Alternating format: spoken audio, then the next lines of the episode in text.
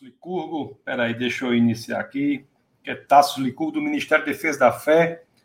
Nós vamos nos reunir hoje aqui para a nossa escola bíblica, né? Nossa escola bíblica semanal, toda terça-feira, às 21 horas aqui no Defesa da Fé. E hoje nós temos um tema muito importante. Hoje nós iremos, iremos lidar com a questão do pecado, como vencer o pecado. Eu quero, antes de começar aqui o nosso bate-papo, deixa eu só organizar aqui. Nós estamos aqui no Instagram, estamos no Facebook, estamos no YouTube também. Se você está no Facebook ou mesmo no Instagram e você puder, eu convido você a ir para o YouTube. Vá lá no defesadafé.tv. Acho que ali é que você terá a melhor experiência é, da nossa aula. Ali que você consegue ver aqui quando eu compartilho o, as escrituras, leio as mensagens, etc, etc. Ali é o melhor lugar no YouTube. Antes de nós começarmos, deixa eu dar um alô aqui às pessoas que estão, algumas pessoas que já estão conectadas conosco. Você que está aí, coloque nos comentários do YouTube. Tem muita gente aqui também é, no Instagram. E se você está aqui no YouTube, você já coloca seus comentários. Nós temos aqui o Jocélio, que está desaguardando, nós já começamos. Temos Orlando Licuco também, meu filho, está conectado, seja muito bem-vindo. Temos a Gilmara de Salto em São Paulo, também está sempre aqui conectada conosco. Seja muito bem-vinda, Gilmara. Nosso querido Diego, o homem da informática, ele diz: lembre-se do like e da presença. Eu sempre me esqueço né, desse negócio de você deixar o like, mas ainda bem que o pessoal aqui lembra. Então, deixa o like aí no vídeo para que mais e mais pessoas possam, de fato, é, ter acesso a esse vídeo. Nós temos o Carlos Serrano, grande amigo Serrano, boa noite, está lá em Natal. Ele diz boa noite a todos, chegando de Natal, o Pentecostal, Serrano, o Pentecostal. Nós temos a Dani, está aqui também, muito bem-vinda, Dani, a paz, o Daniel está aqui conosco também, Deus abençoe, meu querido, o Caio também está aqui conosco, prontos para mais uma aula. Ele está lá de Jaboatão dos Guararapes, em Pernambuco, seja muito é, bem-vindo seja muito bem-vindo. A Elizabeth Andrade, de Parnamirim, seja muito bem-vindo. Jocélio, Jocélio que é lá de Fortaleza, não é isso? Está aqui, seja muito bem-vindo. O Kardec, de Natal. A pastora Jane, do Defesa da Fé, está conectada conosco, seja muito bem-vindo também. Reginaldo, lá de Ourinhos. A turma aqui forte, né? Pessoal que sempre acompanha o Defesa da Fé, sempre acompanha nossa escola bíblica. Sejam muito, muito bem-vindos. Pessoal do no Instagram também. Você, bem-vindos. Eu não consigo dizer, ler os comentários. Se você está no Instagram, pode continuar no Instagram ou, se preferir, vá para o YouTube. O YouTube é mais fácil. Nós temos a Lucielma, lá de Americana, em São Paulo. Muito bom. O Pedro está aqui conosco também. Pedro Andrade. Muito bom. Maria José, lá de Fortaleza, esse seu esposo Josélio. Que, que coisa boa, né? O Daniel diz: Pastor, essa aula vale para qualquer pecado vale para. Daniel, você pode ficar tranquilo. Essa aula vai valer para qualquer pecado. Luana, tem uma dúvida sobre o pecado contra o Espírito Santo? Eu tenho um texto escrito sobre isso, que eu depois vou até pedir para colocar no link aqui do vídeo do YouTube. Então a gente tem dúvidas sobre o pecado contra o Espírito Santo. Aí vocês vão entender quando lerem lá. Nós temos a Luana que está aqui, a pastora Jéssica do Defesa da Fé também está aqui. Depois eu leio os demais é, comentários, para que nós possamos começar o nosso bate-papo de hoje. Na aula passada, nós vimos, né? Nós vimos o quão maravilhoso é o amor de Deus. Nós vimos que quando nós verdadeiramente entregamos ao Senhor, nós podemos entregamos o nosso coração ao Senhor. Quando nós temos o nosso coração voltado para o Senhor, nós podemos ter a certeza da nossa salvação, porque a nossa salvação não depende de quem somos ou do que fazemos, mas depende do que Cristo fez por nós. Então, isso nos dá tranquilidade, uma grandeza enorme do amor de Deus por nós. Agora, também tem uma dimensão que não pode ser negligenciada, e é sobre esta dimensão que nós nos debruçaremos na nossa aula de hoje.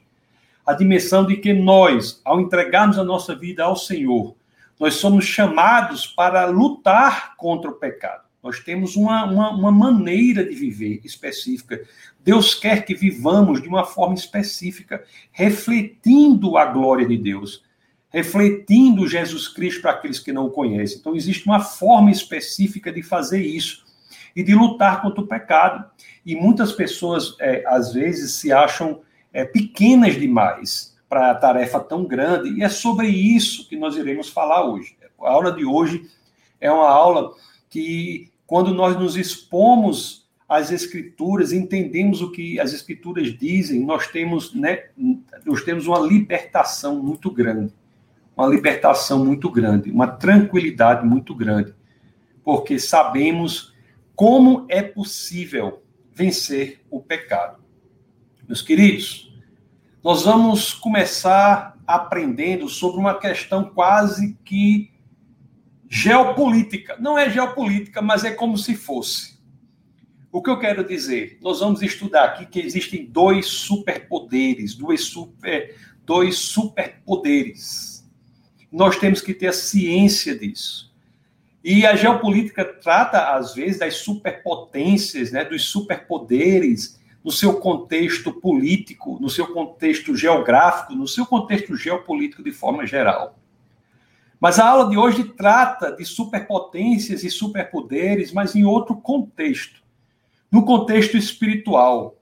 No contexto espiritual. E o contexto espiritual traz a dimensão de superpoderes que é muito mais profunda do que a geopolítica pode oferecer. Por quê? porque no contexto espiritual, essas potências trespassam as gerações, elas trespassam as culturas, elas trespassam as nações. São superpoderes espirituais que trespassam o, as gerações de, da, das, da humanidade. Os homens vêm e vão e esses superpoderes permanecem até então nós iremos estudá-los. As Escrituras nos apresentam isso.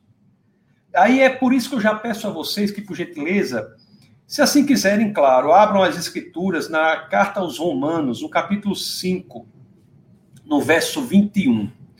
A carta aos Romanos, no capítulo 5, no verso 21, nós temos ali o apóstolo Paulo nos apresentando a isso. Olha só o que as Escrituras nos dizem aqui, não é?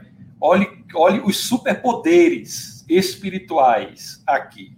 Deixa eu compartilhar as escrituras com vocês. Assim diz as escrituras em Romanos 5, 21. A fim de que, assim como o pecado reinou na morte, também a graça reine pela justiça para conceder vida eterna mediante Cristo, nosso Senhor. Eu não sei se você prestou atenção aí, mas esses, esses termos que são utilizados fala de reino. Existe dois reinos aí. O reino que é o reino do pecado, assim como o pecado reinou na morte. Existe um reino, o reino do pecado. E existe outro reino, que é o reino da graça. Assim como o pecado reinou na morte, também a graça reine pela justiça para conceder vida eterna mediante Jesus Cristo, nosso Senhor. Então, nas Escrituras, nós somos apresentados a esses dois reinos, a esses dois reinos. E isso, só o fato de nós entendermos, e preste bem atenção ao que eu vou lhe dizer agora, só o fato de nós entendermos que há algo que é chamado reino do pecado, isso já nos informa muito sobre a natureza do pecado. Muito. Isso nos dá uma informação seríssima sobre o que é o pecado. Sabe por quê, meus queridos? Porque muitos são, por demasiado superficiais, quando definem o pecado como uma escolha apenas. Não é isso que as Escrituras nos dizem. As Escrituras não nos ensinam que o pecado é uma escolha. Quando nós pensamos que o pecado é apenas uma escolha, nós nos colocamos numa situação de falsa segurança. Nós nos colocamos numa situação de achar que podemos fazer uma escolha errada e depois facilmente sairemos daquela escolha errada. Todos pensam que o pecado é uma escolha, mas os que não têm um entendimento escritural, o entendimento da Bíblia, são míopes em entender que o pecado é mais do que uma escolha. O pecado, ele é um reino, ele exerce um poder. Isso faz grande diferença. Grande diferença. Só aqui em Romanos 5, 21, quando nós lemos, assim como o pecado reinou na morte. O pecado é algo que pode reinar, exercer um reinado. Então, com base no texto bíblico, só daí nós já entendemos algo que pode mudar a sua vida. Nós já entendemos aí que, de acordo com a Bíblia, o pecado é mais do que uma escolha. Ele exerce um poder. Ele exerce um poder. Ele reina. É por isso que nós temos as escrituras nos falando do pecado como reino. Reino é uma palavra que remete a algo que exerce um poder. É por isso, meus queridos, que as escrituras dizem várias vezes que o pecado está em controle. Quando você tem um controle do pecado. O que é que quando pessoas que são escravas do pecado? Por que faz sentido dizer que alguém é escravo do pecado?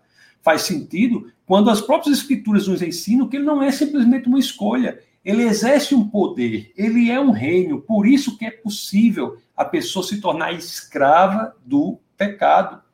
O pecado reina.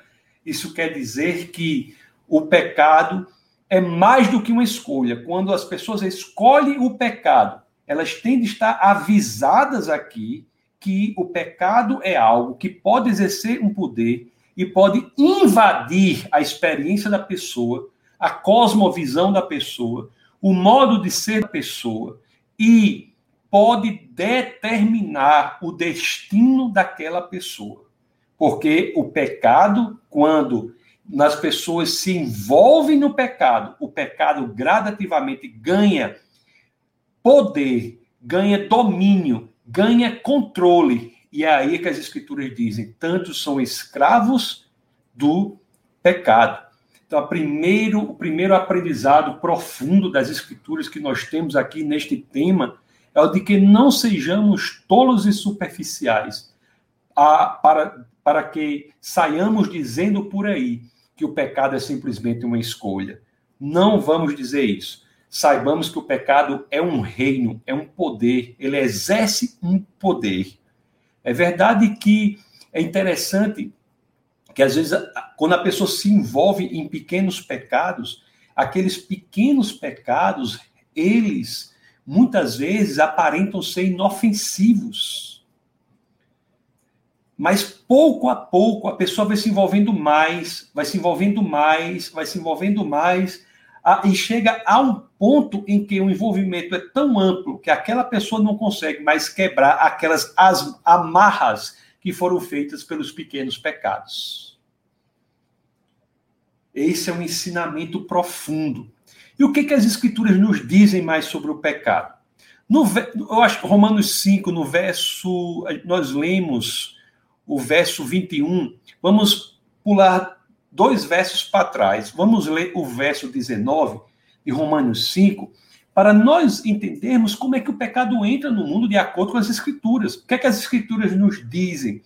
Nós já aprendemos que as Escrituras nos ensinam que o pecado é um reino, exerce um poder, por isso que faz sentido dizer que as pessoas podem ser escravas do pecado. Agora, vamos entender o que as Escrituras nos dizem sobre a origem do pecado. Como é que o pecado entra no mundo de acordo com a Bíblia? Isso tá. Vamos para o verso 19. Nós, nós lemos Romanos 5, 21. Vamos ler agora Romanos 5, é, 19. As Escrituras dizem assim: Logo, Assim como por meio da desobediência de um só homem, muitos foram feitos pecadores. Assim também, por meio da obediência de um único homem, muitos serão feitos justos. Então, como é que o pecado entra no mundo? Como é que o reino do terror do pecado ingressa no mundo? O que, que as escrituras nos dizem? Dizem que ingressaram, o pecado ingressou no mundo por meio de um só homem. Não é? Nós sabemos que as Escrituras nos ensinam sobre a desobediência de Adão. Você veja que Adão era uma pessoa absolutamente privilegiada, no sentido de ter o convívio com Deus, ter as bênçãos de Deus, mas ele escolhe a desobediência. Ele escolhe a desobediência. Você vê, você já pensou como Adão, olha a narrativa das escrituras. Adão, ele escolhe a desobediência. E talvez ele achasse que o pecado fosse apenas uma escolha. Mas logo, logo ele ficaria impressionado com o poder que o pecado exerce. Com o poder que o pecado exerce. Ele identificou que, após a sua desobediência, o pecado passou a ser para ele uma inclinação, passou a ser para ele uma propensão, era uma natureza que havia sido mudada. Adão olhou para si e verificou que ele não era mais aquele antes da desobediência. Ele era outro. Era algo terrível. E o mais triste de tudo, imagine-se como, como na, se você fosse Adão.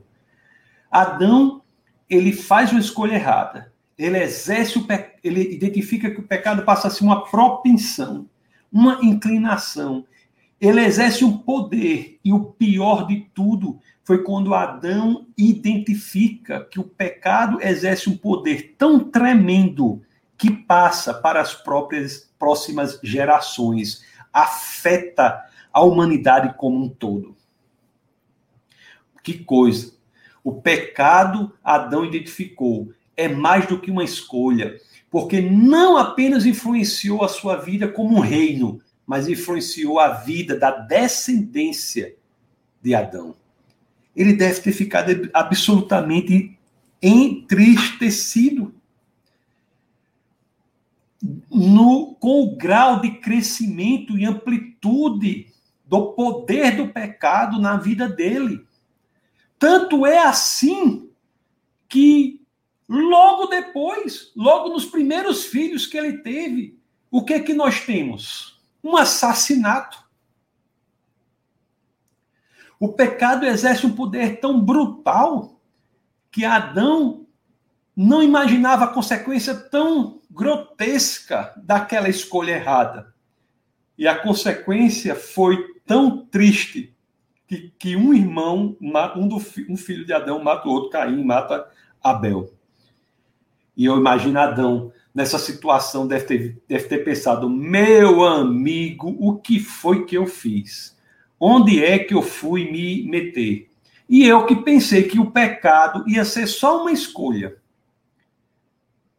e não considerei que é um poder que afeta gerações, afeta a humanidade.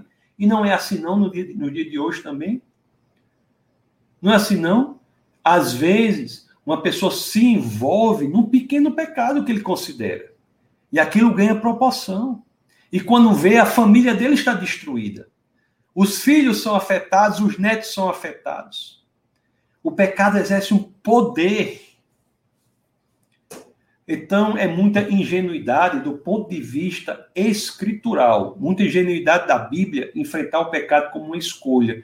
Como você pode escolher, você vai para um buffet, um, um, um self-service, e você escolhe lá: eu vou comer salada de cenoura, vou comer sal, é, feijão, vou, você escolhe, e quando você quiser, você volta. Não, o pecado não é assim. E o primeiro homem por meio de quem o pecado entrou no mundo, já identificou nos seus filhos as consequências brutais do poder do pecado na vida deles. O pecado é um poder. Entenda isso de uma vez por todas. Se você optar por pecar, saiba que traz consequências grotescas. Traz consequências grotescas. Não seja ingênuo achar que o pecado é uma simples escolha. Não. O pecado é um império que reina e traz consequências tremendas. Eu tenho que dizer a verdade para vocês. Eu não posso estar aqui falando flores e mais flores que não estão nas escrituras, né? Aí as pessoas, as escrituras são muito duras, é verdade. As escrituras realmente, se ler o texto, o texto escritural, o texto escritural tá, traz coisas muito duras, realmente, mas é são coisas que temos que aprender para que saibamos viver adequadamente. E uma das assertivas mais ingênuas de muitos cristãos é achar que o pecado é uma simples escolha. Por favor, não repita mais isso. Não repita mais isso. O pecado não é uma simples escolha, ele exerce um poder.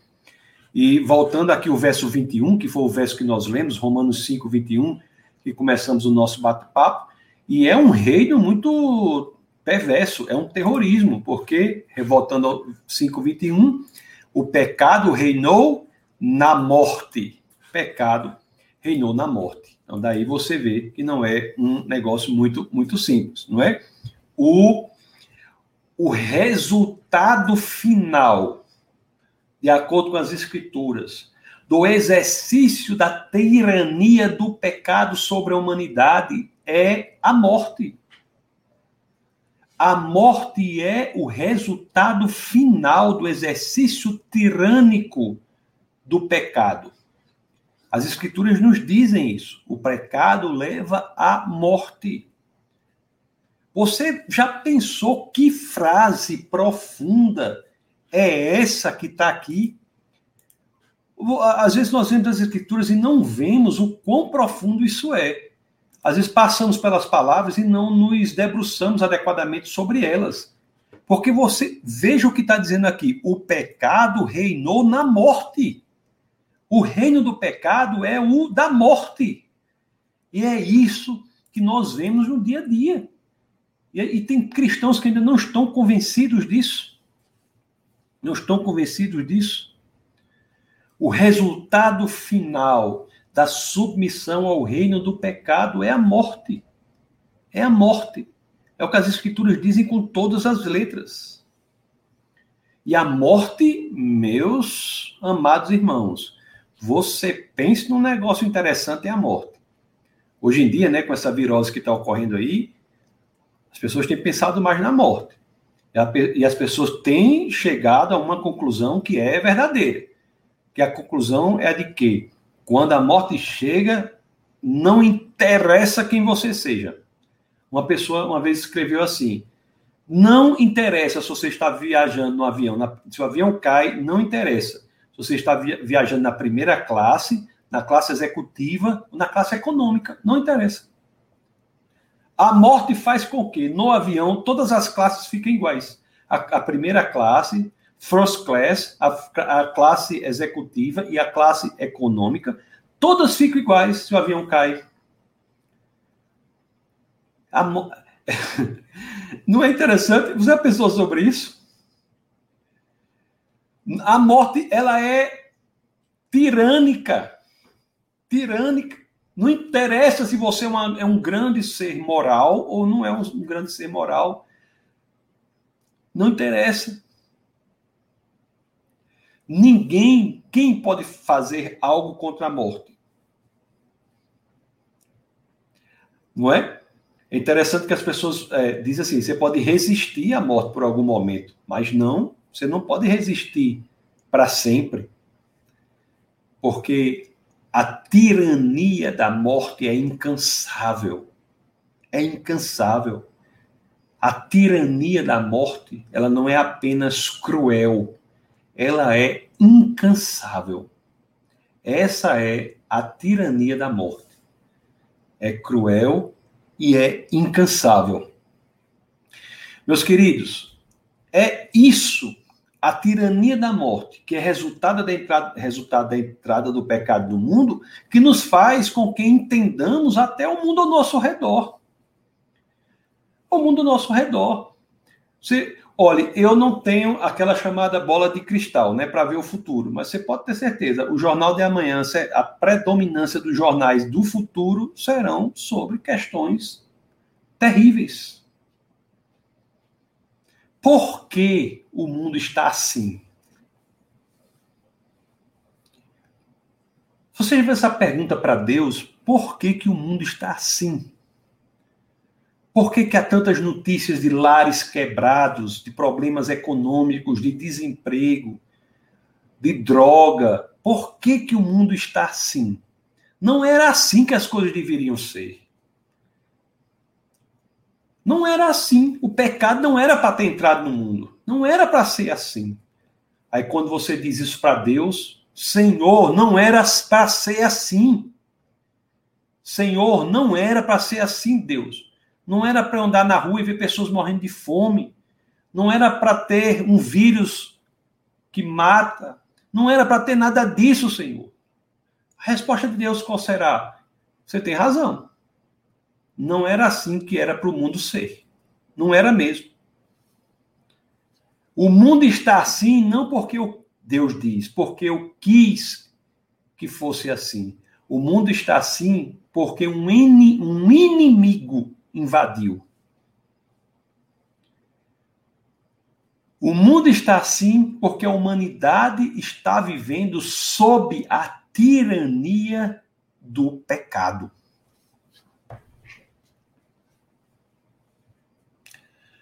É o que as escrituras dizem. Deus permite que tudo que aconteça, que, que, acontece, aconteça. Tudo que acontece, acontece porque Deus permite. Mas nem tudo ele quer. Ele nos deu o livre-arbítrio, e livre-arbítrio sem responsabilidade pelas escolhas não é livre-arbítrio. O livre-arbítrio, quando lida com seres maduros moralmente, isso envolve a responsabilidade pelas escolhas. Por isso que o homem escolheu que o pecado entrasse no mundo, e como o pecado exerce um poder, ele reina. Olha, o pecado é tanto um poder que tem pessoas que às vezes se perguntam assim. Às vezes a pessoa diz uma coisa maldosa para outra pessoa, faz um comentário negativo para outra pessoa a pessoa faz, tem uma atitude destrutiva em relação a outra pessoa. Você age de uma forma horrível, às vezes. Aí você diz assim: meu amigo, por como foi que eu fiz isso? Como é que eu consegui ter dito isso? Por que, que eu disse aquilo? Por que, que eu disse aquilo? Por quê? Há situações em que estamos sob o pecado, nós temos que vigiar. No livro de Salmos, no capítulo 19, Salmos, no capítulo 19, no verso 12. 19, no verso 12. Eu gosto do rei Davi porque ele, ele, ele questionava o Senhor, né? O coração dele era, era aberto. Em Salmos 19 diz assim, ó. Olha o que as escrituras nos dizem, ó. Quem pode discernir os próprios erros? Quem pode discernir os próprios erros? Absolve-me dos que desconheço. Muitas vezes a dificuldade de discernir os próprios erros é porque vivemos um ambiente em que há o reino do pecado. Você se lembra aquela passagem de Paulo, que é lá em Romanos, né, no capítulo 7, que diz assim: que havia aquela pessoa que queria fazer o bem, mas não queria, queria é, evitar o mal, mas via-se a si próprio sendo levado para o mal. Como é que você explica isto, este evento? Como é que você pode olhar o espelho ou colocar o seu próprio coração sob escrutínio, investigação e ver que muitas vezes você é chamado a fazer algo com o qual você mesmo não concorda? Por que isso acontece? Por que, que muitas vezes a pessoa é chamada a fazer algo com o qual ela mesma não concorda? Qual a explicação para isso? É que o pecado não é uma escolha apenas. O pecado exerce um poder.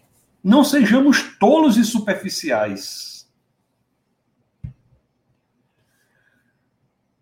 Por isso que a resposta de Deus ao pecado, a solução que ele dá para este ambiente em que nos metemos, é mais do que perdão e é mais do que mostrar o caminho certo.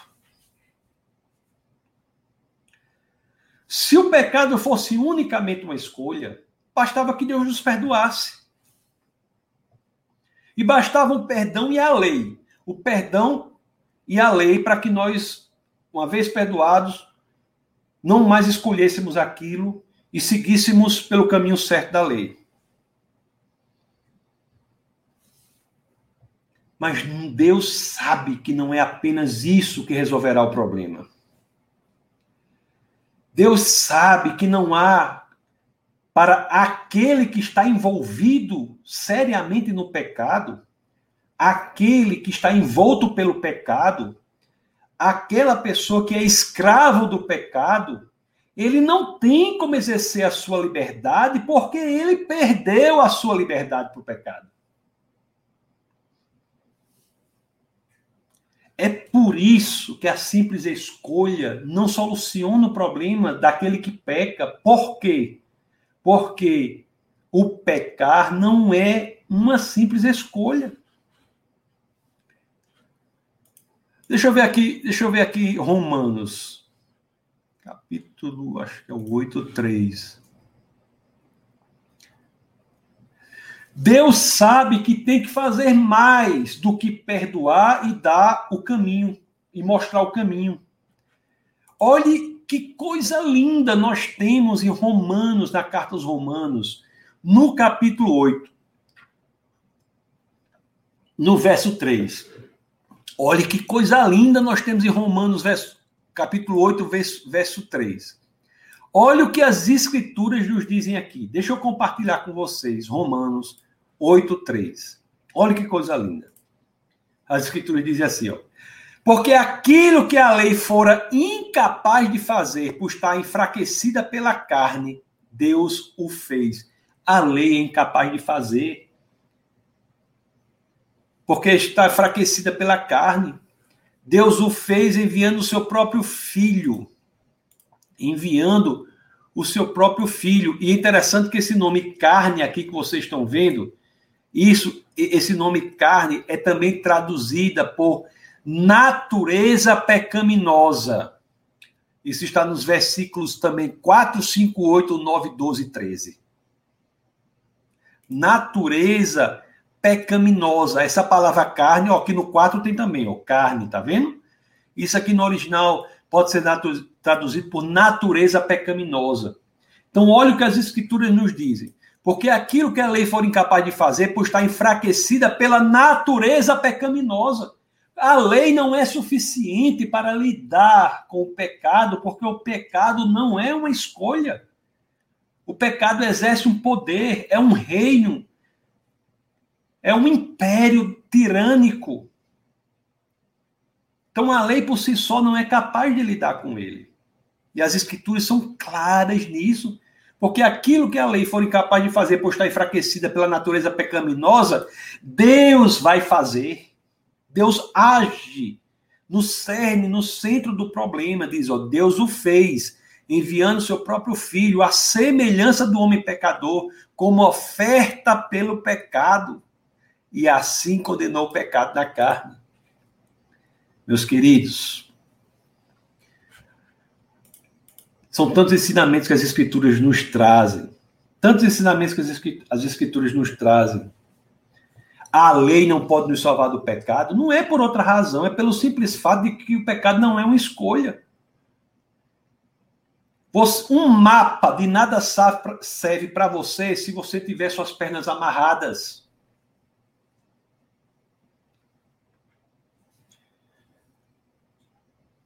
Então, a solução que o Senhor dá é uma solução profunda, uma solução profunda, uma solução que vai ao cerne da questão para nos libertar.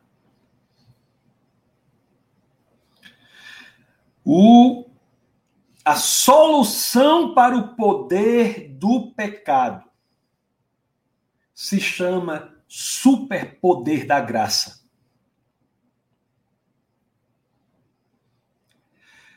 Não é o perdão e a lei, não é perdoar os seus pecados e lhe mostrar o caminho correto que fará com que solucione aquilo que exerce um poder sobre você. A solução que Deus dá é muito mais profunda. Contra o reino do pecado, Deus tem um super reino, uma superpotência da graça. É isso que o apóstolo Paulo nos mostra de forma tão cheia de esperança, nos dá tanta esperança. Lá no capi Romanos capítulo 5. Abra aí, por favor. Romanos, abra que você vai ver que coisa, né? Eu só não choro porque o pessoal da, da minha região, os homens, não choram. Romanos capítulo 5, verso 20. Olha o que diz aqui, Romanos capítulo 5, verso 20 e 21. Olhe, você está entendendo já, né? Que a solução que Deus oferece para o problema, o poder do pecado é o superpoder da graça. Não é?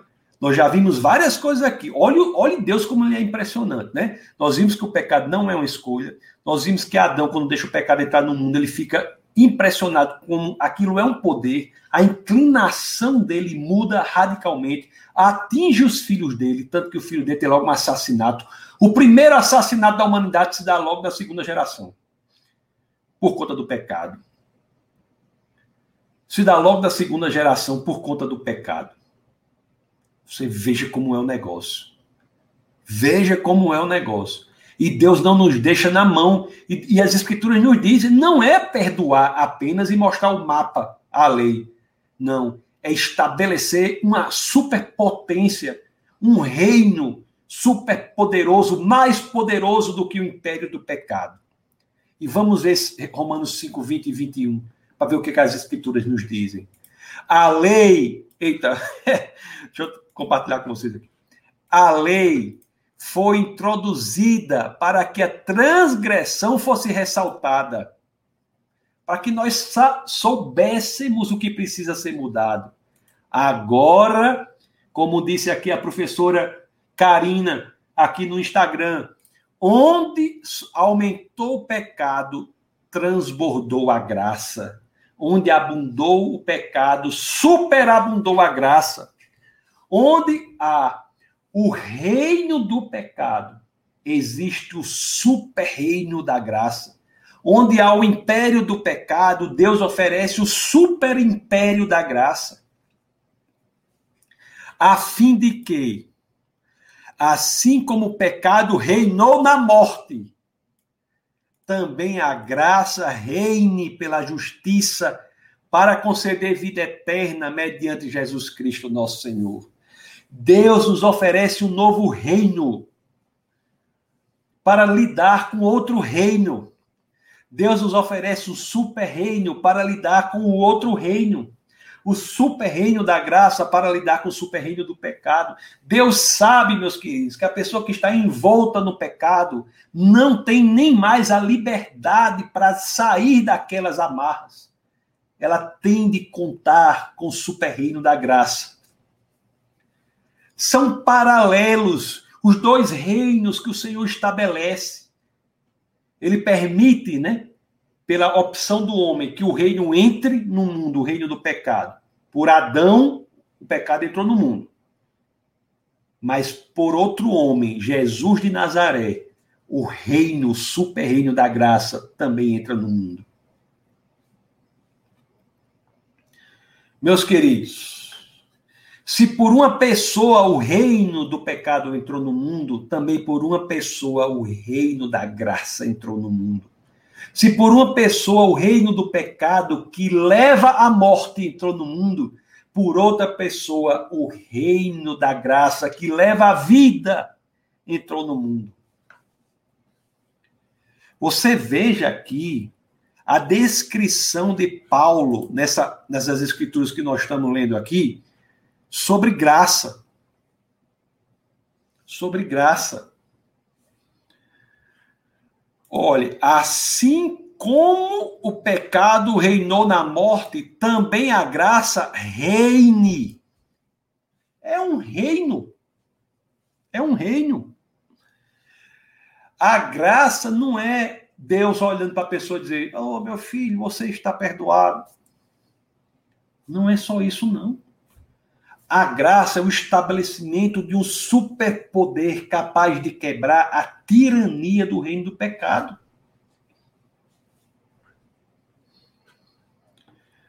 Assim como, meus amados irmãos, o pecado é mais do que uma escolha, ele exerce um poder. A graça é mais do que o perdão, ela exerce um poder. Assim como, guarde isso, porque às vezes estão envol... tem pessoas que estão envolvidas com pecado e têm dificuldades de sair do pecado porque não entendem como a pessoa é escrava do pecado, porque o pecado é mais do que uma escolha, ele exerce um poder. Da mesma forma, a graça é mais do que o perdão. A graça também exerce um poder. Se você for ler as Escrituras, as Escrituras narram a história de como o superpoder da graça quebra o poder do pecado. Os que estão em Cristo são aqueles que são resgatados de um império, o império do pecado que leva à morte, e são entregues a outro império, o império da graça que leva à vida.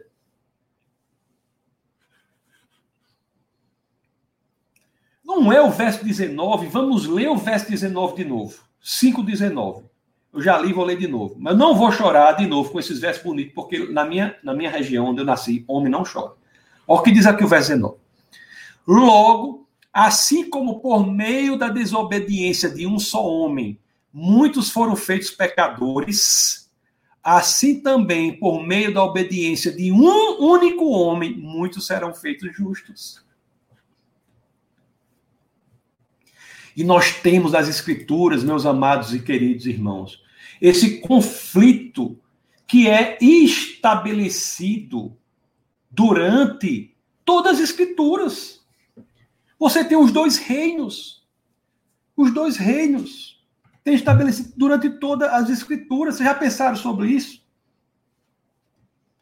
É a graça que está presente no jardim do Éden. É a graça que estabelece o lugar do homem e da mulher no lugar de bênção no jardim do Éden. É o reino da graça que é estabelecido ali. Mas quando o homem efetivamente faz outra escolha, ele permite que o inimigo entre com um novo reino. O reino da morte, do pecado. O que a serpente traz em si é a invasão de um novo reino.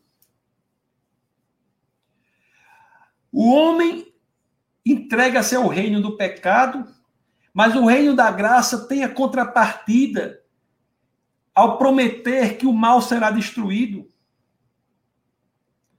O reino do pecado reage fazendo com que o mal se multiplique. E essa essa dialética é estabelecida durante todo o Antigo Testamento. Os descendentes de Abraão, de Abraão, Abraão, Abraão, os descendentes de Abraão, José é jogado lá no lá no, no peito, como é que chama? No no poço. É jogado lá no poço. José é jogado lá no poço, o reino do pecado.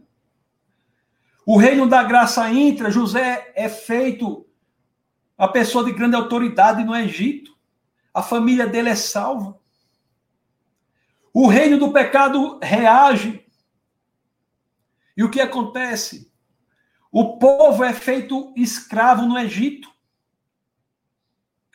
O reino da graça age. E o que acontece? O povo é libertado do Egito é estabelecida uma, uma aliança entre Deus e o seu povo. O reino do pecado reage. O povo faz o bezerro de ouro. O reino do, da E assim vai. Isso é a história da Bíblia. Isso é a história da Bíblia. Os dois poderes. Só que o poder da graça é muito maior. É muito maior. O poder da graça alcança o seu ápice, o seu ponto mais alto, na vinda do próprio Jesus à terra, do próprio Deus, Criador dos céus e da terra, Criador dos céus e da terra, Criador de todo o universo à terra. Ele vem, isso é o ápice do poderio do reino da graça. Ele vem. E o reino das trevas, o reino do pecado, vai tentar reagir. Vai tentar reagir. Herodes tenta matar Jesus, manda matar todas as crianças. O reino da graça reage. Jesus é salvo ali no Egito. O reino do pecado reage. Existe a tentação de Cristo. Jesus resiste à tentação, o reino da graça se sobrepõe ao reino do, do pecado. E Jesus estabelece o reino da graça, fazendo os seus milagres, o seu ministério durante os três anos aqui na terra. Os cegos vêm, os aleijados andam, os mortos ressuscitam.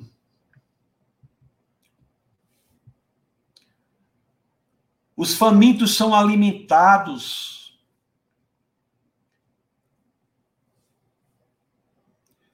O reino do pecado reage, Jesus é preso. As pessoas se reúnem e a multidão grita: crucifiquem-no, crucifique aquele que é o centro, o epicentro, a razão de ser, o ápice do reino da graça, o próprio Deus encarnado. É por isso que na crucificação, abra em Lucas, em Lucas, no capítulo 22, no verso 53, Lucas, no capítulo 22, no verso 53, olha o que as escrituras dizem. Olha o que Jesus olha o que Jesus diz aqui. Olha o que Jesus diz. Deixa eu compartilhar com vocês. Todos os dias eu estive com vocês no templo e vocês não levantaram a mão contra mim. Mas esta é a hora de vocês. É a hora de quem? Do reino das trevas. Quando as trevas reinam. Quando as trevas reinam. A crucificação ali ele é colocado naquele túmulo. E as pessoas poderiam estar tá, ter pass, pass, passando, né, estarem passando, e talvez estivesse dizendo ali: Eita, Jesus morreu. Alguém que tivesse um conhecimento teológico talvez dissesse assim: Eita, aquele que é a personificação do reino da graça morreu, o reino do pecado ganhou a luta, ganhou a batalha. O Deus está morto e enterrado. Mas a história não termina aí. Três dias depois, o túmulo estava vazio. Três dias depois, o túmulo estava vazio. Por quê? Porque o reino do pecado não pôde tocar Jesus. E a consequência do reino do pecado, que é a morte, não pode ser estabelecida sobre aquele a quem esse reino não toca. Por isso, Jesus venceu a morte. A ressurreição de Cristo é a exemplificação da vitória do reino da graça sobre o reino do pecado é aquele sobre quem o reino do pecado não tocou, não exerceu o seu poder. E, portanto, como a consequência do pecado é a morte, ela, a morte, não poderia segurá-lo, e Cristo vence a morte, estabelecendo a vitória do reino da graça. Amados irmãos, Jesus, nosso Senhor e Salvador, ele não era refém do pecado. Nunca foi. O pecado nunca o tocou. Nunca. Ele não estava sob a tirania do reino do pecado. E é exatamente por isso, por ele ter vindo como homem, mas sendo aquele que nunca se submeteu ao reino do pecado, e a consequência desse reino que é a morte, não ter podido, portanto, se manter sobre ele, que nós podemos estar certos de que ele é aquele em quem nós encontramos a liberdade da opressão do reino do pecado. É por isso que Jesus se qualifica como o único em quem nós temos a liberdade das amarras do pecado. É por isso, pela ressurreição de Cristo representar a vitória perfeita do reino da graça sobre o reino do pecado, que nós podemos dizer que Jesus nos salva da tirania do pecado. Que em Jesus nós saímos de um reino, conforme eu disse, e vamos para outro reino. Em Jesus nós não somos submetidos mais à tirania do pecado. É, olha a solução que Deus dá a um problema tão complexo. Lá em Romanos, no capítulo 6, no verso 14. Romanos, capítulo 6, no verso 14. As escrituras dizem assim: Porque o pois, aliás, o pecado não os dominará, porque vocês não estão debaixo da lei, mas debaixo da graça. Nós estamos debaixo do reino da graça. Amados irmãos, os que estão no reino da graça podem até morrer, mas assim como Cristo, a morte também não terá poder sobre nós. Não terá a última palavra sobre nós. Para aqueles que estamos em Cristo Jesus, pelo que ele fez, a morte não representa o triunfo final do reino do pecado, mas a morte representa a nossa liberação final. Você veja o quão as escrituras elas são muito coerentes, né? Quando nós a estudamos e nós a entendemos, as entendemos as escrituras. Quando nós entendemos que isso nos coloca em outro reino, tudo passa a fazer sentido. Quando entendemos que e a pessoa que você está envolvida em um pecado muito grave, você está envolvido em grandes problemas, você está envolvido em situações muito, muito, muito que você diz assim, eu não consigo sair dessa situação sozinho. Eu tenho a dizer a você, você está certo, sozinho você não consegue sair, porque você está sob o domínio de um reino. Mas o que as escrituras nos oferecem é um outro reino. É isso que você tem que entender. Você tem que entender que em Cristo ele exerce um reino sobre nós, um novo reinado sobre nós.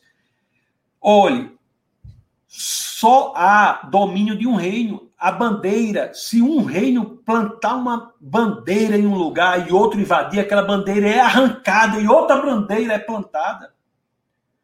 Se você está no reino do pecado e a bandeira do pecado está plantada na sua vida, quando você entrega sua vida a Jesus, essa bandeira é arrancada e a bandeira da graça é plantada. Como se diz no jargão militar né, das guerras, duas bandeiras não podem ser plantadas no mesmo solo. Não podem ser plantadas no mesmo solo. Pode até haver dois reinos no mesmo lugar, mas os dois não podem estar reinando ao mesmo tempo sobre sua vida. Ou você é de um reino, ou você é de outro reino. Meus queridos, eu não estou dizendo que aqueles que estão no reino da graça ainda não terão de lidar com o pecado. Não, haverá pecados ao redor, mas o que eu estou dizendo é que quando nós entregamos nossa vida para Jesus, o reino do pecado não mais exerce tirania sobre nós. Não exerce mais. Isso é muito importante na prática, sabe? Porque muitas pessoas se sentem derrotadas. Muitas pessoas até entendem a mensagem assim, entendem o amor de Cristo. Mas elas se sentem derrotadas porque aqueles padrões de, de vida, estilos de vida dela, aquele estilo de vida pecaminoso dela, criou um poder tão grande que ela não sabe como sair daquilo. Existem pessoas que estão em ações pecaminosas não por meses, anos, mas por décadas. Tentaram mudar e não conseguiram. E elas olham para Deus e pensam que a graça é Deus assim, perdoando perdoando, eu perdoo, eu perdoo, eu perdoo. Isso não é graça apenas, meu querido. Entenda as escrituras. Graça não é Deus ficar perdoando, perdoando, perdoando os seus pecados, não. O reino da graça exerce um poder. Em Cristo você tem poder para quebrar as correntes do pecado. A graça, eu já disse aqui, vou repetir porque é muito importante. Assim como entender que o pecado é apenas uma escolha é um grande erro, porque o pecado exerce um poder cuja consequência é a morte, entender que a graça é apenas o perdão é um grande erro, porque a graça exerce um poder, um reinado que leva à vida eterna. Isso é muito importante. E o poder da graça, comparado com o do pecado, é muito maior. Ela venceu Cristo venceu. Cristo venceu na cruz porque ressuscitou. A cruz está vazia, o túmulo está vazio. A ausência de Cristo na cruz e no túmulo são símbolos profundos da vitória da graça, da graça sobre o pecado. Amados irmãos, às vezes nós temos que lutar contra certos pecados. Se você está numa situação dessa, você saiba que é com o poder proveniente da graça de Deus que você conseguirá superar. Às vezes não é fácil. O próprio Paulo, o apóstolo Paulo, passou por muito disso. O apóstolo Paulo. Não foi fácil. Paulo, eu acho que, não sei se a pastora Camila concorda, acho que também concorda. Paulo é uma pessoa que era atormentado, muitas vezes, por, por memórias do passado. Paulo, ele, é, ele passou de ser um dos maiores perseguidores dos cristãos de todos os tempos para ser um dos maiores apóstolos de todos os tempos. Isso não foi fácil para ele. Não é? Olhe só, e tão interessante que quando Jesus Cristo aparece para ele na estrada para Damasco, porque Paulo perseguia os cristãos. Paulo, Paulo não perseguia o. não conheceu Cristo. Pelo menos não há registro, né? Pode ser que tenha visto a distância, mas não há registro. Então, Paulo perseguiu os cristãos. E Cristo, quando aparece para ele na estrada para Damasco, Cristo pergunta assim: Paulo, por que me persegues? Jesus ainda deixa claro que perseguir os cristãos é perseguir o próprio Deus encarnado. Porque me persegues e isso atormentava ele. Mas ele sabia que pelo poder da graça, esses tormentos poderiam ser superados, enfrentados. Vamos dar uma lida aqui na sua primeira epístola aos Coríntios, só para vocês terem uma ideia, no capítulo 15. Primeira epístola aos Coríntios, Primeira Epístola aos Coríntios, no capítulo 15, no verso 9, que é 1 Coríntios 15, 9. Olhe o que Paulo disse aqui, não é? Olha o que Paulo disse aqui. Deixa eu tomar café, peraí. O café já está gelado quase. Quase não, está gelado mesmo. Mas não tem problema não. Deixa eu botar água aqui, mas vou esconder a minha garrafa d'água que é feia para a pastora não ver eu mostrando na, na tela aqui. Não vai ficar com raiva. Olha aqui. O que Paulo diz a 1 Coríntios. No capítulo 15, no verso 9. Deixa eu compartilhar com vocês. Olha o que diz aqui. Ó. Pois sou o menor dos apóstolos e nem sequer mereço ser chamado de apóstolo porque persegui a igreja de Deus. Olha o tormento desse homem. Olha o tormento do apóstolo Paulo. E que Paulo não precisa nem falar quem é Paulo, né? O responsável pela igreja multicultural, pela, pela, por romper as muralhas culturais da igreja, por atingir o mundo. Paulo é. Não tem nem, tem nem tempo aqui para falar, ia ser a noite toda falando sobre Paulo. Mas olha o que ele diz aqui: Pois sou o menor dos apóstolos. Paulo dizendo isso. Aí tem, hoje tem gente que se acha o contrário, né? Mas eu não quero falar sobre isso, não pois sou o menor dos apóstolos. E nem sequer mereço ser chamado apóstolo, porque persegui a igreja de Deus. Aí o 10 vem. Olha o que ele diz aqui. Mas, pela graça de Deus, pelo reino da graça, pelo poder da graça, sou o que sou, e sua graça para comigo não foi inútil. Antes, trabalhei mais do que todos eles. Contudo, não eu, mas a graça de Deus comigo. Meus queridos, pelo amor de Deus, eu lhe peço um favor. Lhe peço um favor. Se você está sendo atormentado por algum pecado, você saiba que você pode ser liberto. Por quê? Porque a graça de Deus está com você. Se você entregar sua vida ao Senhor, tudo é superado não por você mesmo, mas pela graça. Não eu, não eu, mas a graça de Deus. Isso é libertador. Isso é libertador.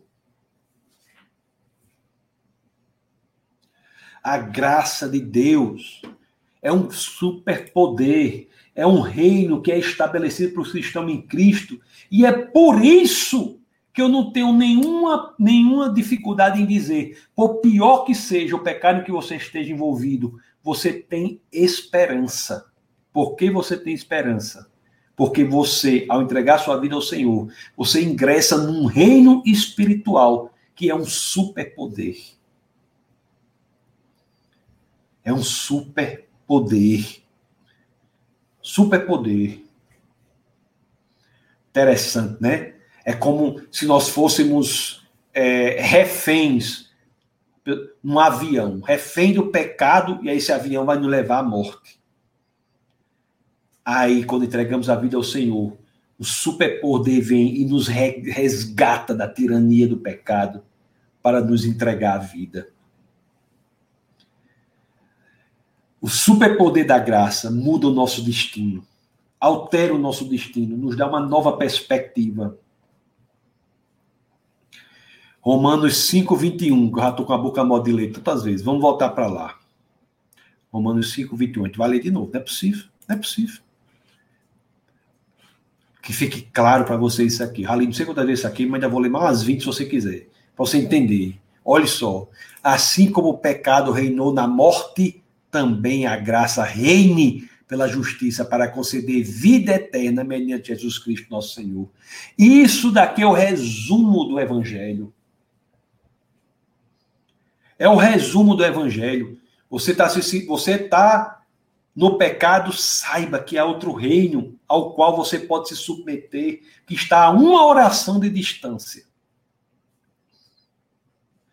Meus queridos, o pecado não precisa ser aquele que vai determinar o seu destino, não. A graça pode ser aquele que vai determinar o seu destino. O reino da graça pode ser aquele que vai determinar o seu destino.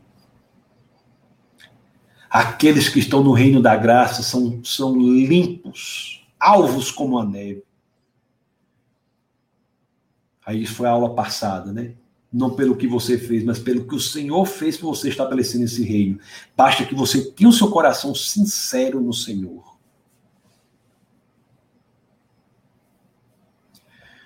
No final, quando Cristo olha para nós, ele vai dizer, né, vale a pena, né? porque Deus ele estabelece a saída perfeita, a saída que é criar uma super graça, um super poder, um super reino, um super império para libertar do império do pecado. Deus sabia que não era apenas uma aula de moral, um mapa de moralidade, como são as como, como são a, a lei, a, os mandamentos, que não era apenas perdoar. E você tem que entender o quão libertador isso é, porque você que está envolvido numa situação dessa pode ter a certeza que você não estará sozinho nessa caminhada. Jesus Cristo pode ser aquele que tem controle sobre sua vida. Basta que você queira. Se você entrega sua vida a Ele, você entra no reino da graça e seu destino é automaticamente transformado, como foi o do ladrão na cruz. O ladrão na cruz pediu ao Senhor que a bandeira do reino do pecado fosse extirpada do coração dele e fosse fincada no, naquele território a bandeira do poder da graça. E o que ele conseguiu? O paraíso. E demorou para receber a resposta de Jesus? Não, foi imediata. Naquele momento, Jesus disse: Estará comigo no paraíso. Aquele ladrão tomou café da manhã com Satanás, almoçaria com Deus. Amados irmãos, é isso. O pecado não precisa ser o seu senhor, né? Que ele seja apenas o seu inimigo e que você possa vencê-lo, graças não ao seu poder, mas o poder da graça que pode operar em você. Ok? Maravilha. Vamos agora para as perguntas. Ah, essa foi a aula de hoje sobre o pecado. E agora você já sabe, se você está numa situação, vamos lutar contra isso. Na próxima terça-feira, na nossa escola bíblica semanal, nós vamos entender por que, que somos uma nova criatura. Nós vamos entender as motivações que nós temos para vivermos uma vida cristã. Vamos falar sobre isso na próxima, na próxima aula. Vou ler aqui algumas perguntas. Ainda estaremos estudando o livro de Romanos, tá bom? É isso, meus queridos irmãos. Você que está aí no Instagram, Maravilha. Muita gente aqui no Instagram também. O Instagram, as letrinhas são pequenininhas. Mas eu consigo ler aqui. Tem tanta gente. Mas eu, é difícil ler no Instagram. Defesa da Fé, o, o YouTube, que é a melhor experiência, é defesadafé.tv. Deixa eu ver quem está mais aqui. Deixa eu. Deixa eu bater um papo aqui com algumas pessoas. São 10 e 10. Vamos até 10 e 20, 10 e 20 e pouco. Deixa eu ver aqui, tem muita gente aqui, viu? Muita gente nos acompanhando. Que Deus abençoe vocês. Uma grande alegria, né? Vocês todos aqui. Deixa eu, deixa eu ver aqui. Deixa eu ver, aqui, deixa eu ver o que, é que nós temos aqui. O Daniel, pastor, essa aula vale para qualquer pecado, né? Que já li isso aqui, né? Aí eu acho que vale, não vale? Nós temos aqui Laila Tov. Né? Boa noite. Boa noite. Boa noite. Simone está aqui também. Elizabeth Dutra, boa noite. Olha, pastor Marcos Andrade, seja muito bem-vindo, meu querido pastor do Defesa da Fé também, Natal. Maria Ângela, boa noite. Que Deus nos dê entendimento da palavra. Amém. Olha quem está aqui, ó. Clécia Balduino, boa noite. Seja muito bem-vinda, Clécia. Gilmar diz uma coisa interessante, pastor Espero não encontrar com Eva no céu. Eita, Gilmara. Vai ser um barraco no céu, Gilmara. Vai ser um barraco no céu se você encontrar com Eva lá. Elizabeth diz isso mesmo. Ah, eu acho que é isso mesmo que é para que a turma defesa fé. O pecado não é simples escolha, ele é um poder. Isso mesmo. Nosso querido João está aqui, sua família querida. Tá boa noite, boa noite, João, Adriana e o grande Jordan. Ok, está aqui a pastora Jéssica, está aqui batendo palma. Daniele, Dani está aqui. Não entendo o meu próprio agir, sem tua graça, o que seria de mim? Não entendo o meu próprio agir, sem tua graça, o que seria de mim, Deus? É isso, Dani. É isso aí. Serrano diz que Deus maravilhoso. Glória a Deus, meu querido Serrano. Seja muito bem-vindo, viu? Seja muito bem-vindo. Dani diz assim, ó. Liberta-me de mim, eu quero ser a sua casa. Se você estiver aqui, eu sei, eu venço o pecado. Então enche-me de ti, até que não haja mais espaço. Amém. O Daniel diz assim: ó, o poder da graça é mais poderoso que o reino do pecado. É isso aí. Isso que nos dá esperança.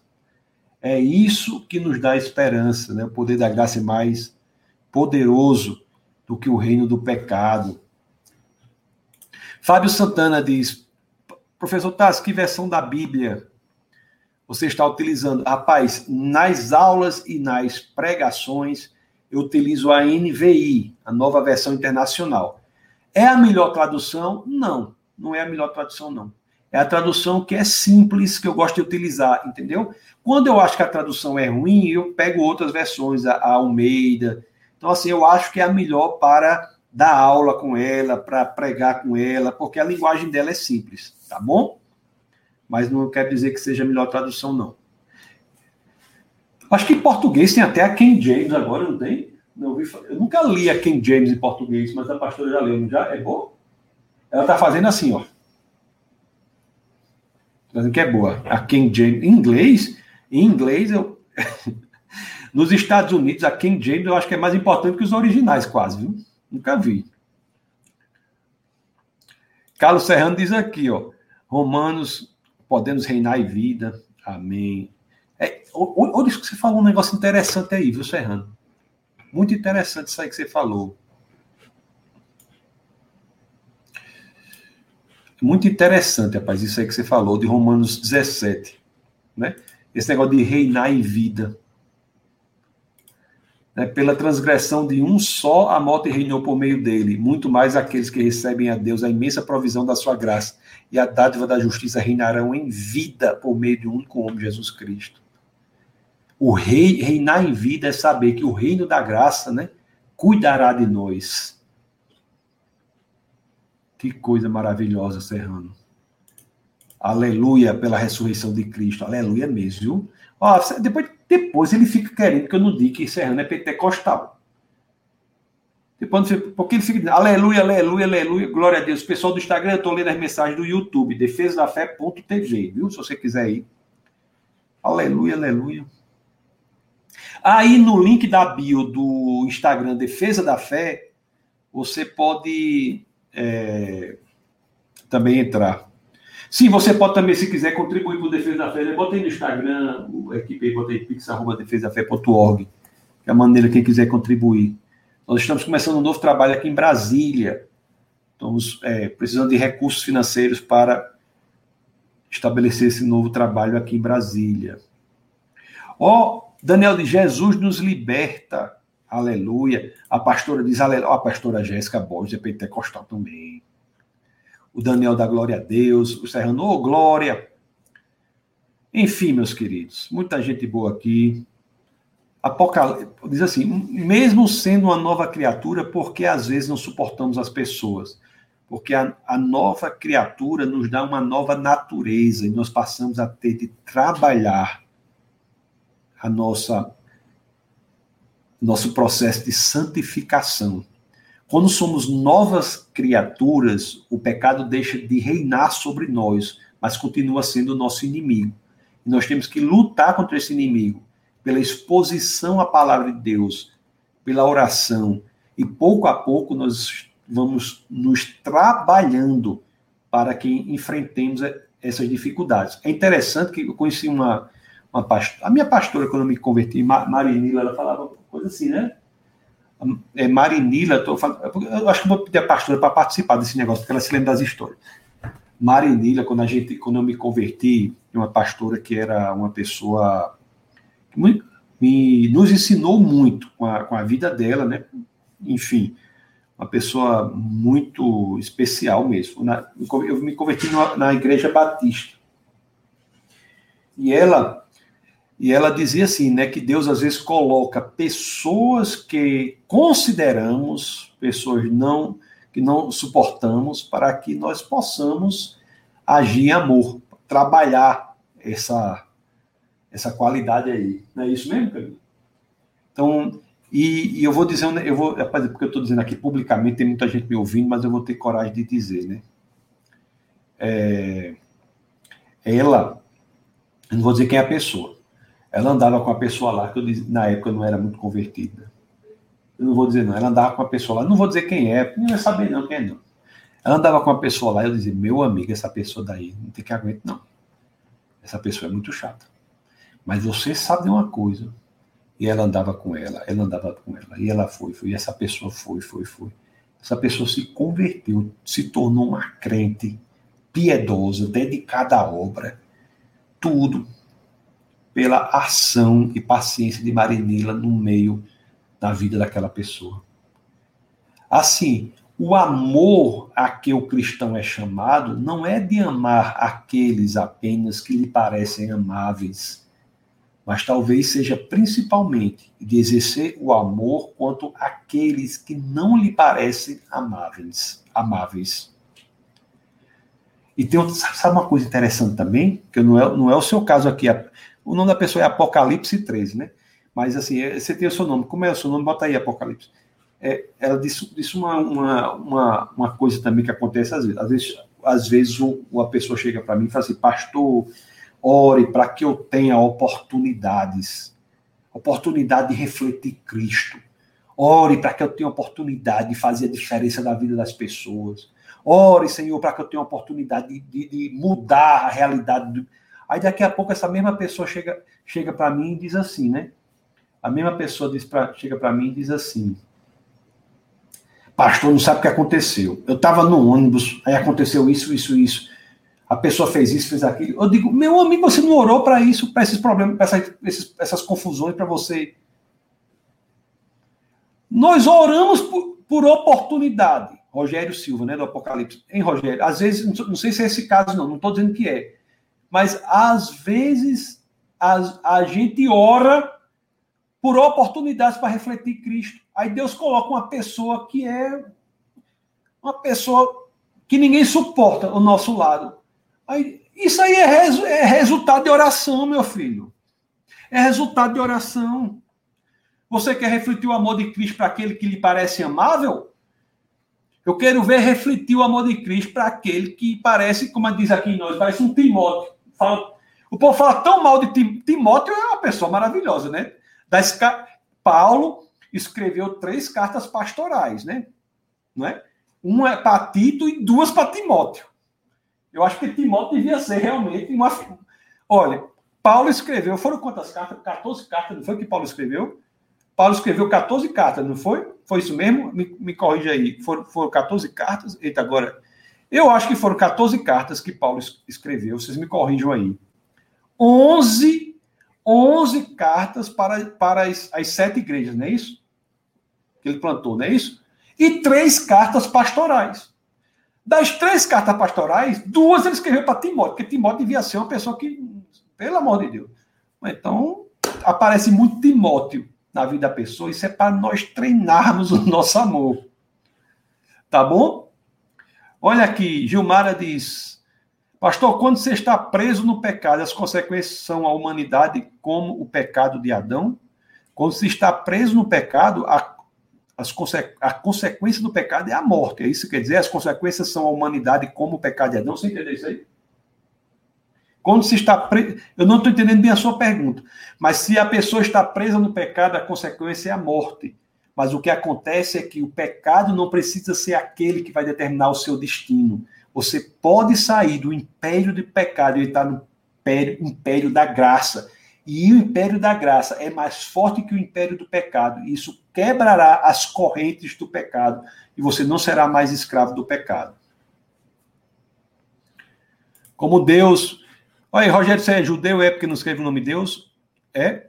Se for, seja muito bem-vindo, viu? Tem um, como Deus disse a Caim, cabe a nós então dominar. É, nós temos que, em Cristo, nós podemos fazer isso, pela graça de Cristo, que, que nos é dada pelo reino da graça. Pelo que Cristo fez, ficou estabelecido o reino da graça, para que nós pudéssemos nos libertar do pecado, para que o pecado deixasse de ser o nosso Senhor e passasse a ser o nosso inimigo, mas ainda é o inimigo. Nós temos que lutar, né? Estando na graça. Fire Gun. Taubaté, São Paulo. Manda um abraço, pastor. Manda um, Taubaté, manda um grande abraço, pastor Guilherme Rocha. Grande pastor Guilherme Rocha. Um homem de Deus, pessoa maravilhosa. Prazer, pastor. Qual o tema do próximo webcast? Serrano, eu estava até estabelecendo esse tema aqui. Vai ser um tema. Rapaz, eu tenho que olhar na agenda. Vai ser um tema técnico. Aí. É depois de amanhã, né? Eu tenho que olhar na agenda. Vou, nós vamos. Webcast toda quinta-feira, às 21 horas, nós temos o nosso webcast. É proibido não pensar é proibido não pensar. Ó, oh, Thaís Couto diz uma coisa interessante aqui. Por que precisamos adorar a Deus? Que Deus vaidoso seria esse? Excelente pergunta. Essa pergunta está aqui no, no Instagram. Eu consegui ver aqui. Por que precisamos adorar a Deus? Você sabe por que, que Deus diz isso? Realmente, você tem razão. Deus não precisa de nada. Deus, Deus não é carente. Deus é autossuficiente. É tão autossuficiente que quando ele ap aparece a Moisés, ele aparece numa, numa, numa chama, num arbusto flamejante, na sarça ardente. E aquele fogo que queima a sarça não consome a sarça, porque ele é autossuficiente. Então Deus é autossuficiente. Agora, sabe por que nós devemos adorar a Deus? Para que nós não caiamos no ato destrutivo de adorar qualquer outro ídolo. O ídolo é que faz com que nós sejamos destruídos. Porque a, o problema, Thaís, não é se você vai adorar ou não. O problema é que Deus você adorará. Porque tem pessoas que não adoram ao único e verdadeiro Deus, vão adorar a carreira profissional, vão adorar o dinheiro, vão priorizar, seja lá o que for. Seja lá o que estiver na primeira linha de suas prioridades, este é o seu Deus. E o que Deus diz é: se você adorar qualquer outro Deus, se você adorar qualquer outro Deus, se você fizer isso, você estará em péssimo caminho. Adorando ao único e verdadeiro Deus, que é suficiente, não precisa de nossa adoração. Realmente não é por uma necessidade dele, nós estamos seguros. Então, é para a nossa segurança que Deus diz que devemos adorar ele. Não é interessante isso? Muito legal. Sim, deixa eu ver mais aqui. Olha quem está aqui, ó, Karina. Olha, olha, Karina, ela passa o tempo todo rindo. Até na internet ela é rindo. KKKKKK, tá vendo? Nossa querida amiga Karina. Muita saudade de você, viu, Karina? Karina é uma benção aí. Mulher de Deus. Fábio diz: 13 cartas Paulo escreveu. Foi mesmo? Foram 13 mesmo? Foram, ah, foram 10 cartas, 10 cartas às, às igrejas e três pastorais, né? Eu me esqueci disso. É, deixa eu ver mais aqui. Karina diz: o desafio do cristão é estar em Cristo, porque só somos novas criaturas estando nele. Só assim conseguimos permanecer no reino da graça e não no reino do pecado. Amém, é isso mesmo. O Fire Again diz assim: Meu nome é Gustavo, sua palestra em Taubaté foi responsável pela minha conversão e fui através do pastor Guilherme Rocha. Glória a Deus por isso, meu queridão. Glória a Deus que, é, que e você abriu seu coração para o Senhor, né? O que eu faço nessas palestras é, é um é um trabalho de lixeiro, que é limpar os obstáculos intelectuais que separam o homem do evangelho. Então, às vezes, as pessoas vão para essas palestras com muitas dúvidas, muitas dificuldades, não é? E quando nós, nós fazemos isso, essas palestras limpam o homem do evangelho, você é exposto ao evangelho, e a ação do Espírito Santo faz com que você se converta. Muito bom. É um, e para a gente é um incentivo ver isso também, viu? Muito obrigado, Gustavo, por seu testemunho aí, tá bom? Karen faz, amém, pastor, saudade de vocês também. Carlos Serrano diz, foi a sua melhor decisão, Fire Gun. Olha aí, muito bom. Inclusive o seu, seu apelido na internet também, né? Fire Gun, né? Tá certo. Tá certo. eu tô terminando aqui, são 10h28, mas deixa eu ver aqui, peraí. O Davi Barbosa diz assim, paz, pastor, é, o, quando puder, fala um pouco sobre a confiabilidade das escrituras. Davi, nós temos o Café Consciência. Café Consciência, o sexto encontro do Café Consciência é o, o quinto encontro, o sexto é Jesus entre outros deuses. O quinto encontro é a confiabilidade da Bíblia. Então, assim, existe toda uma aula, são duas horas falando sobre confiabilidade da Bíblia, tá bom? Manda um direct aí para o meu Instagram. Você pode mandar para o meu Instagram, tassos.licurgo, que eu vou providenciar que seja enviado para você o link da, do Café Consciência do ano passado na aula sobre a confiabilidade da Bíblia, tá bem? Tá bem? E nós temos também o, um, um vídeo lá sobre como a Bíblia foi formada, caso você se interesse, tá bom? A Thaís no Instagram diz assim: Nós é quem devemos fidelidade a Ele. Pois é, esse negócio de, de Deus, assim, eu, eu, eu sou assim, né? Eu acho assim, porque a gente, quando entende o que Deus fez por nós, para nós nos dedicarmos a Ele, entregados a nossa vida a Ele, é algo que nós achamos até pouco por tudo que Ele faz por nós. Né? Então, isso aí é algo muito, muito incrível que o Senhor fez por nós. Né? É, é isso, pessoal. Eu tenho aqui que, que encerrar, tá bom? O, as perguntas que não ficaram podem até ser colocadas lá na nos comentários do vídeo, tá? Depois a gente continua o bate-papo por lá. Tá bom? Eu vejo que tem mais duas perguntas aqui no YouTube, mais alguns comentários, né?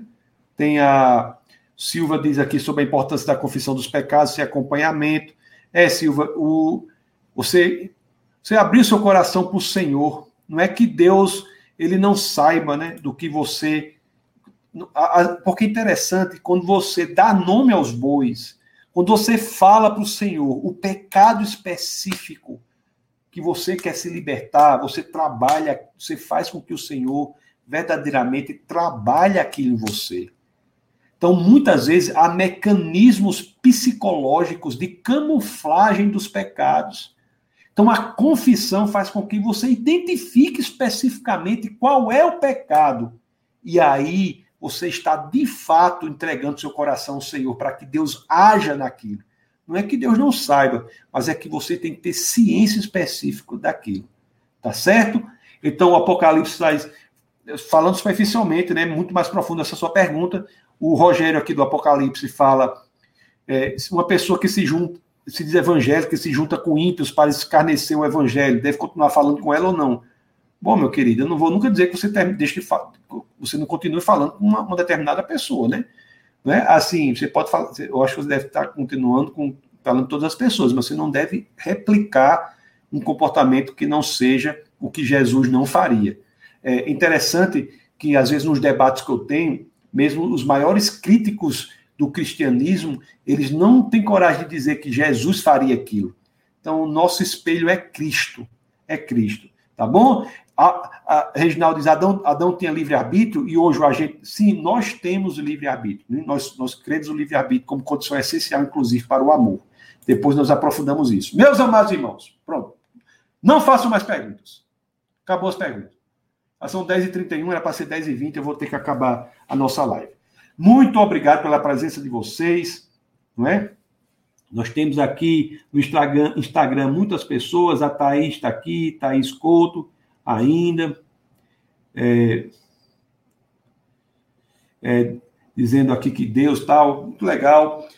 É, Deus é fiel à sua palavra, Thaís. Deus é fiel à sua palavra. Então, isso.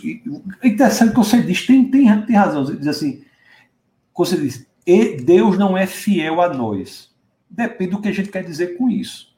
Se a gente quer dizer que Deus concorda com tudo o que fazemos, não. Que Deus está em todos os nossos projetos, não. Ele não está. É verdade isso aí. É verdade.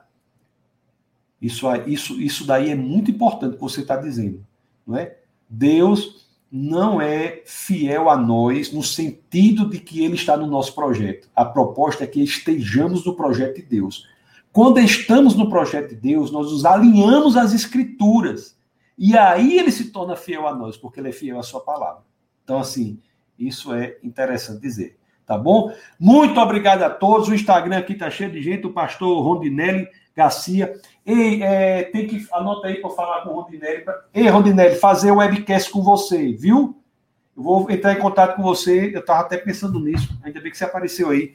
Quero fazer o webcast com você sobre o, o, algumas músicas populares e cristianismo. Tá bom? O Samuel aqui, tá, Andrade tá, também está aqui. A doutora Maria Abigail também está aqui. Ela estou muito bom. Aí botou um N no final. Eu acho que esse N eu acho que é não. Muito bom, não. Acho que esse N no, esse N no final é não. Aí ele, a Thaís está aqui. Tem muita gente aqui. Ei, pessoal, seja muito bem-vindo. Esse N foi o que, Abigail? Diga aí logo desse, desse, desse negócio aí para eu poder saber. Foi sem querer. Ah, então tá bom. Fiquei tranquilo agora, viu? Ei, pessoal, Deus abençoe vocês poderosamente, que, os, que nós saibamos que existe um inimigo que é o pecado, mas que, que não percamos de perspectiva que existe o reino da graça que é estabelecido para nos resgatar, tá bom? Por pior que seja a sua situação, saiba que você pode se livrar disso com graças a um reino superpoderoso que é estabelecido por Cristo, que é o reino da graça. Se você acha que pelas suas próprias forças você não pode sair da escravidão do pecado, saiba que você está certo. Pelas suas próprias forças você não pode. Mas a proposta de Deus é que há um superpoder estabelecido pelo reino da graça, império da graça, no qual o próprio Deus caminhará com você para que você saia das amarras da escravidão. Tá bom? Então, que Deus abençoe poderosamente todos aqui. Quinta-feira agora é nosso webcast, não é? E se você não está vinculado à defesa da fé e, e, e, quer se vincular, se vincule. Nós temos o campus em Natal, temos o campus em Brasília e temos o campus online, tá bom? Então, Deus abençoe a todos vocês. Saudades de todos vocês. Abigail, quando nós estivermos em Natal, nós encontraremos essa família maravilhosa também, todas as outras aí. Então, Deus abençoe a todos vocês e vocês nunca se esqueçam, aqui no Defesa da Fé é proibido não pensar. Abraço a todos.